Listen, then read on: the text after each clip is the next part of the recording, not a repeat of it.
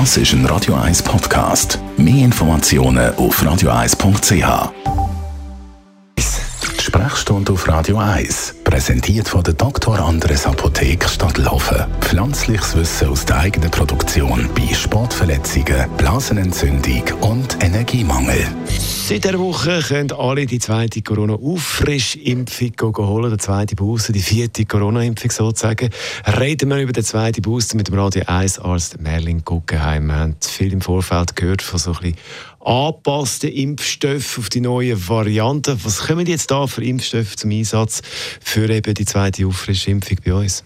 Im Moment haben wir immer noch die bekannten Impfstoffe, die wir, wo wir alle zugelassen haben, die wir alle kennen und viel darüber geredet haben. Und in der Pipeline sind äh, Omikron-spezifische, solche bivalente Impfstoffe, die neben der klassischen Variante vom Coronavirus jetzt auch die Omikron-Variante, die momentan die dominante ist, abdecken.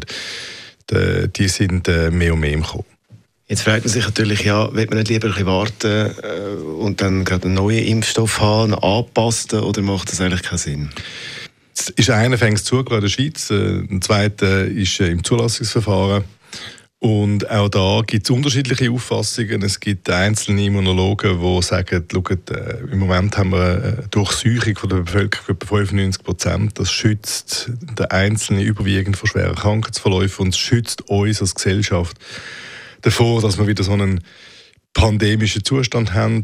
Ähm, und dann wiederum gibt es andere, die sagen, äh, Wissenschaftler, die sagen, es gäbe doch einen enormen Vorteil, wenn man sich mit so einer spezifischen Variante impfen lässt. Am Ende des Tages glaube ich persönlich, dass man mit den herkömmlichen Impfstoffen immer noch relativ gut fährt. Schwere Verläufe sind kaum mehr zu erwarten, wenn man einen vernünftigen Impfschutz aufgebaut hat mit diesen Impfstoffen. Und wir werden regelmäßig in Kontakt kommen mit dem Virus. Der ist jetzt einfach da, der wird bleiben. Und je mehr wir in Kontakt kommen mit dem Virus, desto weniger schwere Verläufe haben wir, weil unser Immunsystem wird immer reifer, ein bisschen unabhängig von der Variante. Der Virus verändert sich nicht komplett.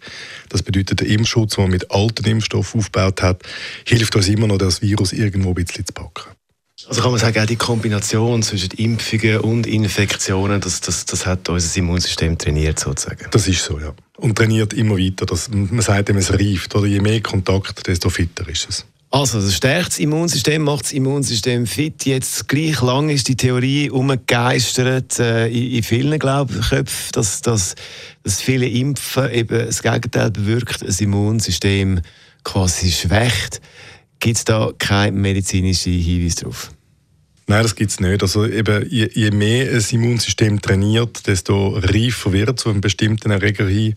Das tut uns eigentlich gut wenn wir jetzt einen 100-Meter-Läufer nehmen, der, bei dem gibt es ein gewisses Übertraining, aber man kann jetzt auch nicht sagen, der darf nur alle vier Monate einmal rennen und sonst ist es zu viel. Es braucht in allen Sachen, wo unser menschlicher Körper muss Leistung bringen, es regelmäßiges Training. Unser Radio 1 Ars Merlin Guggenheim ist das gewesen. Zur zweiten Auffrischimpfung seit dieser Woche aktuell. Das ist ein Radio 1 Podcast. Mehr Informationen auf radio1.ch.